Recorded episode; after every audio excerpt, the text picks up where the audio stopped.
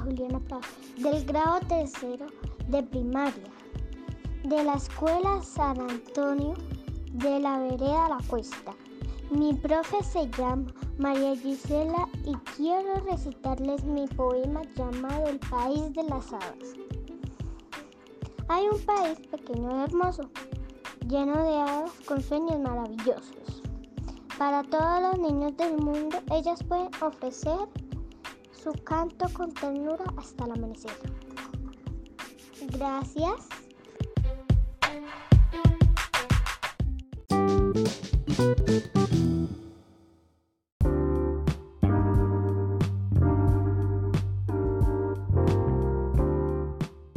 Buenas tardes, soy Alejandra Pérez, de grado segundo, y a continuación les recito una cuenta. Allá arriba, en aquel alto, hay un pozo de agua clara donde la Virgen se baña los piecitos y la cara.